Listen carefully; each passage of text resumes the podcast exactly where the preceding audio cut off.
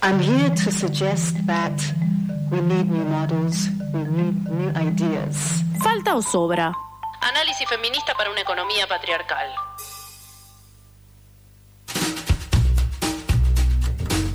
Como todos los miércoles, pero con interlocutoras distintas, llega el momento de eso que falta, esta columna que tiene como eje, como foco, empezar a analizar las diferentes eh, formas en que podemos relacionarnos con la economía, con una perspectiva feminista, con una perspectiva también ambiental. Y hoy le toca el turno a nuestra querida Karina Forcinito para charlar sobre crisis socioambiental y desigualdades en la actualidad. Hola Karina, ¿cómo estás? Natacha y Emilia te saludan al aire.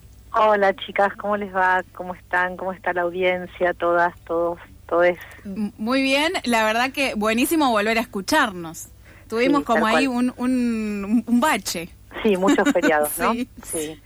Bueno, así que sí, para mí también es un placer, como siempre.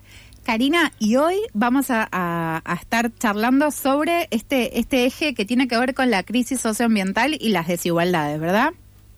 Sí, un poco nosotras veníamos eh, trabajando distintas dimensiones de la desigualdad y bueno, resulta que la cuestión de em, ambiental es eh, bueno tiene creciente relevancia y, y, es un tema íntimamente vinculado con, con, los cambios que hay que impulsar eh, que no solamente hacen a, mayor igualdad en términos en materia de género eh, o de géneros, eh, sino también eh, en términos de, justicia ambiental, ¿no?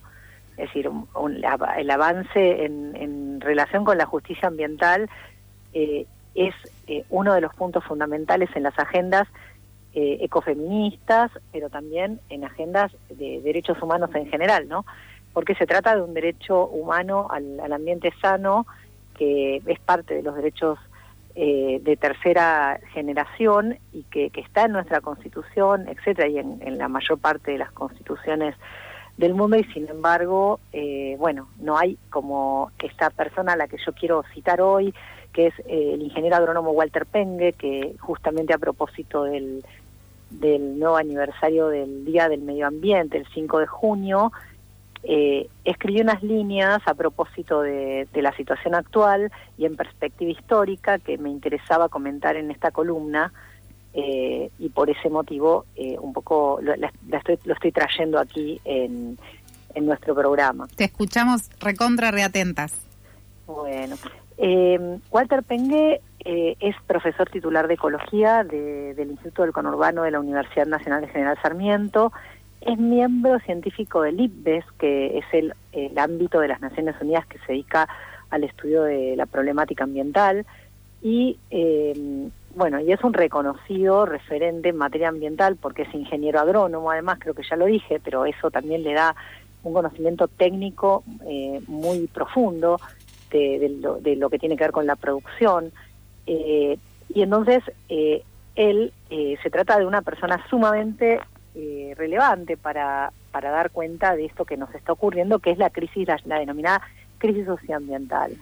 Eh, Tengue nos cuenta que eh, el Día Mundial del Medio Ambiente se celebra desde 1974 y que se eligió el 5 de junio porque en esa misma fecha, dos años antes, se había realizado en Estocolmo, Suecia, la primera gran conferencia sobre temas relativos al medio ambiente, conocida como la Cumbre de Estocolmo.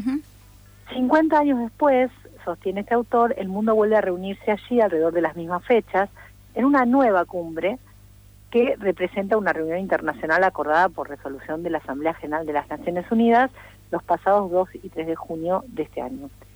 Eh, bueno, en aquel momento, hace 50 años atrás, se sentaron objetivos indisolubles de mitigación de la pobreza y de protección ambiental, se generó una diplomacia y una burocracia ambiental a nivel internacional, y se empezaron los esfuerzos por conciliar el desarrollo económico y la gestión del medio ambiente, eh, y eso dio lugar al nacimiento, digamos, de los programas de Naciones Unidas, como el, programa de Naciones Unidas para el Medio Ambiente, el concepto que ya debemos eh, haber escuchado muchas veces. Toda esa perolata.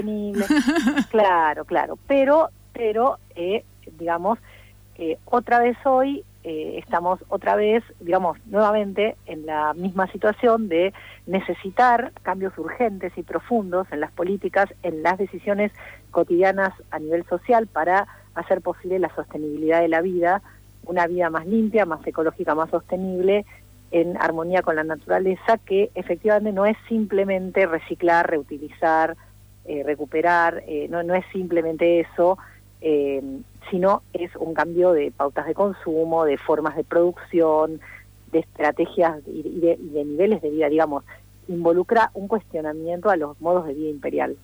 Vamos a volver sobre este concepto un poquito más adelante. Eh, Karina, algo que, me, gustaría consultarte es la relación que se establece entre esta crisis socioambiental o las problemáticas ambientales y las desigualdades de género. Eh, ¿cómo, ¿Cómo impactan? ¿Tienen algún tipo de, vínculo?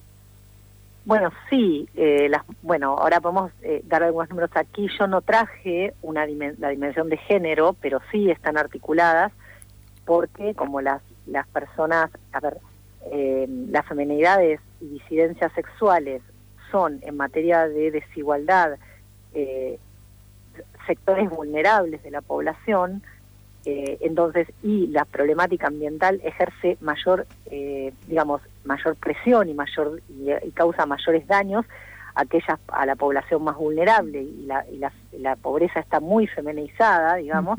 Entonces esto hace que, que las personas eh, las mujeres, las, las disidencias sufran en general eh, una mayor incidencia de eh, la contaminación, del agua, del aire, de, del acceso. A ver de la, por ejemplo, el tema del agua es clave porque, bueno, porque son las mujeres las que las que en general gestionan el agua para para, alimentar en sus hogares a sus hijos, para distribuir entre, entre vecinos. El agua, por ejemplo, en nuestro país es un, un bien que no, el agua, estoy hablando del agua apta para consumo humano, eh, no es un bien abundante ni y ni siquiera eh, no, no, existe una universalización de ese servicio, sino que eso se da en solamente un porcentaje de la población y hay una, una gran cantidad de población que no accede al agua potable, no, no solo porque no tiene redes, sino también porque la, el agua que se,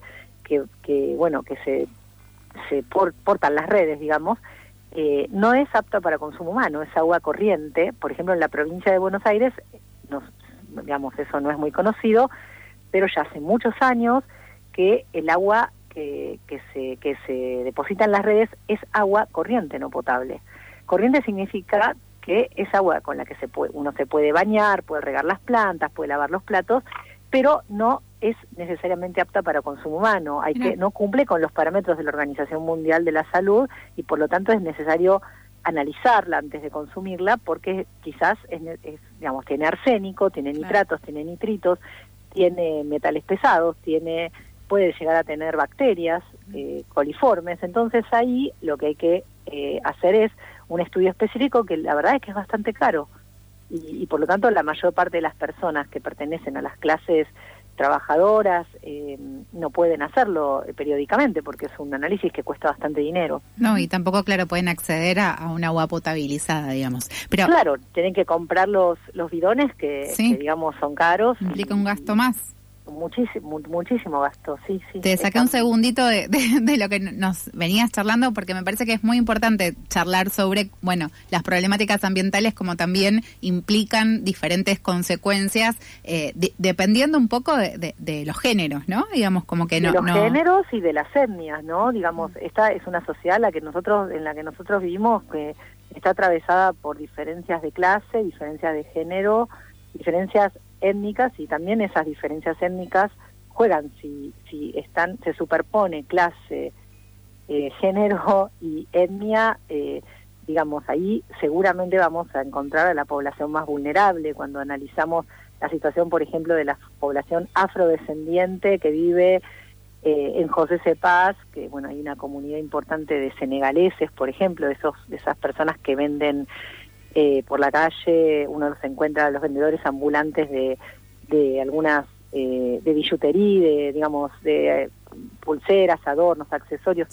esa gente que tiene que que son afrodescendientes o son directamente africanos de origen, africanas, si son mujeres o son eh, disidencias, eh, y además, eh, bueno, son clase trabajadora claramente informalizada de la más vulnerable, está sufriendo las peores condiciones de vulnerabilidad. Y seguramente en sus barrios tienen basurales cerca, que es lo que suele ocurrir con las, las personas que viven en, en, la situación más, más precaria, más vulnerable, ¿no?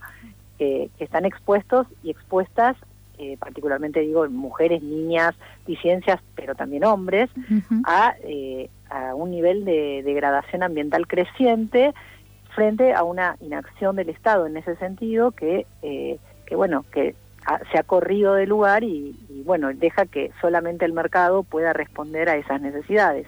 Cuando la demanda no es solvente, entonces esas personas no pueden resolverlo y viven eh, conviven con enfermedades derivadas de la piel, derivadas del consumo de agua que no apta para, para, los seres humanos, eh, y una cantidad de otros problemas asociados, como por ejemplo vivir cerca de basurales, eh, expuestos a, la contaminación no solo del agua, sino del aire, los olores.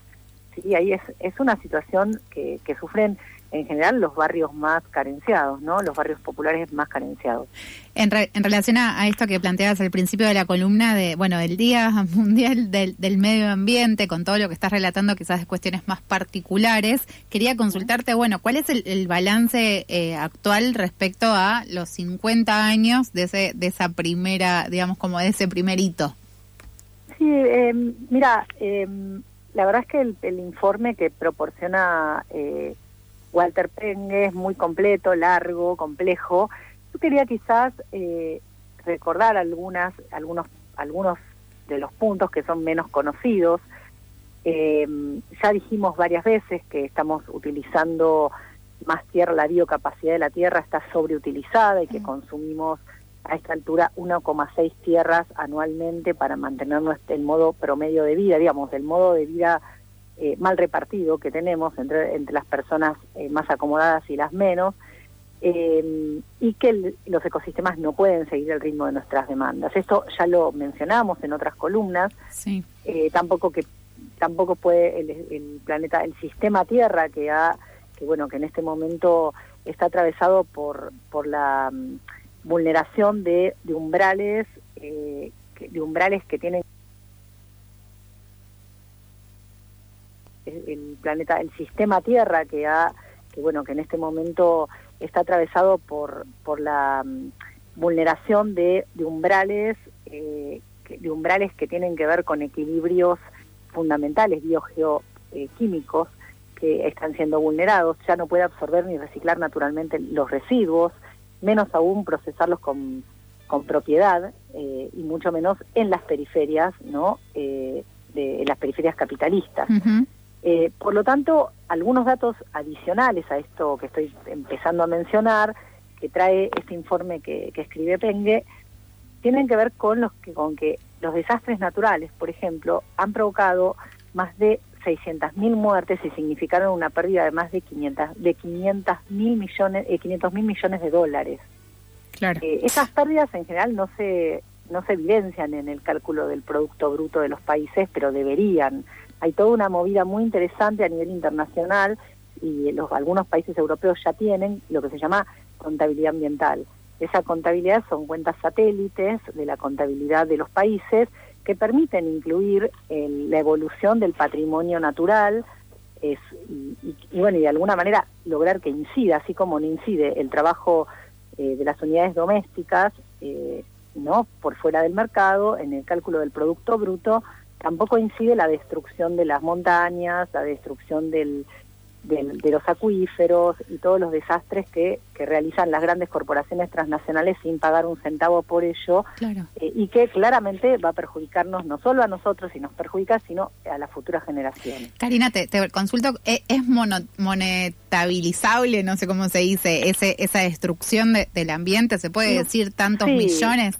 Mira, eh, hay toda una discusión y la economía ecológica, a diferencia de la corriente eh, ortodoxa en economía eh, sobre el ambiente, que es la, denominada economía ambiental, se opone a la monetización, pero hay cuentas, hay cuentas de, mm, ambientales, de contabilidad ambiental, que puede realizarse utilizando indicadores físicos, eh, físicos, biológicos, químicos, y es, es, muy interesante eso, porque entonces se puede ir monitoreando cómo evoluciona el, el, el, patrimonio, digamos, social y ecosistémico, eh, porque también la población es parte de, la, la, población, la calidad de vida de la población su salud se deteriora y eso tampoco aparece en ningún cálculo del como si la población no estuviera no fuera parte de la economía no fuera no de la actividad económica. Entonces hay muchas muchas eh, cuentas pendientes eh, por por incluir en las llamadas cuentas nacionales de los países no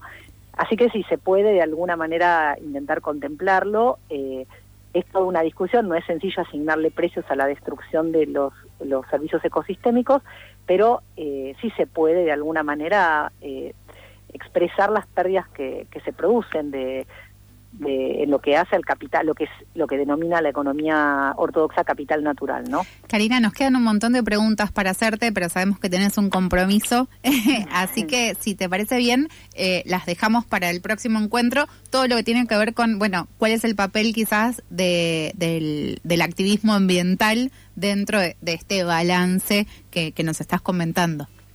Sí, eso quizás estaría bueno cerrar con eso eh, la columna y retomar estos temas un poco más adelante, porque es muy interesante lo que dice el informe acerca de, del activismo ambiental. Ah, bueno, perfecto, eh, entonces, avancemos. Lo, sí, lo podemos cerrar ahora y cortito y, y bueno, y luego lo retomamos.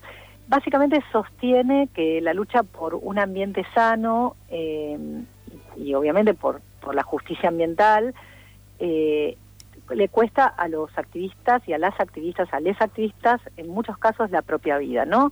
Los defensores, dice textualmente, los defensores de derechos humanos medioambientales se enfrentan a peligros y en ocasiones incluso con la muerte por su labor incansable protegiendo el ambiente. En, 2020, en 2020, la organización sin ánimo de lucro Global eh, Witness documentó un promedio de cuatro asesinatos de defensores de derechos humanos medioambientales cada semana, lo que supuso el año con mayor mortalidad registrada hasta la fecha para estos protectores y protectoras del planeta, protectores, del, dice, dice el autor. Es muy probable que existan muchas más víctimas que no, no obviamente que no han sido documentadas. Claro. Eh, a eso se suman las persecuciones a los luchadores ambientales, a los científicos, científicas, eh, investigadores, investigadoras independientes, muchas veces perseguidos, perseguidas, obligadas a, y obligados a emigrar, cancelar sus trabajos o bloquear sus proyectos por simplemente publicar sus datos y dar cuenta del peligroso andarivel por el que estamos yendo. Eh, me parece que eh, esto es eh, clave, que, tener en cuenta esta, esta de alguna manera esta, esta, esta, agresión permanente, esta violencia que sufren mucho, muchas de las activistas, de los activistas que simplemente alertan acerca de los peligros eh, es algo de lo cual eh, eh, hay que estar como muy muy atentos y atentas porque eh, en nuestro país se está viendo represiones muy importantes en las zonas mineras, en las zonas del fracking, en digamos en distintos lugares también en las con las movilizaciones hacia vinculadas a la a la fumigación con glifosato, ahora con glufosinato de amonio. Uh -huh. Hay una larga historia de de activismo y de defensa de estos derechos en nuestro país y también una larguísima historia de represión. Por lo tanto, que en general está bastante invisibilizada. Eh, así que me parece importante mencionar esto para cerrar. Karina, te agradecemos un montón la comunicación y bueno, podemos empezar a, profundizar quizás en, en, emisiones próximas sobre bueno qué implica el activismo ambiental y si estamos a tiempo o no de revertir la situación. Buenísimo, entonces retomamos y, y, con vistas a algo que, bueno, nosotras solemos conversar, la importancia que no solamente de marcar todo lo que nos falta, que nos falta eh, educación socioambiental, conciencia crítica, ¿no? Eh, nos, no, nos sobra negacionismo, utopismo tecnológico, falsas soluciones, sino que también necesitamos poder pensar eh, cómo planificar la esperanza, cómo cómo eh, trabajar en el presente y proyectando el futuro de una manera constructiva y emancipatoria. Así que bueno, muchas gracias. No, gracias a vos. Quien habla es Karina Forcinito, eh, quien forma parte de la columna Falta o Sobra. Eh, en, en, Eso que Falta, pueden escuchar todas las emisiones en Spotify, la buscan así como Eso que Falta y ahí van a encontrar todas las columnas de este hermoso grupo humano. Karina, te mandamos un beso muy grande y nos vemos dentro de tres semanas.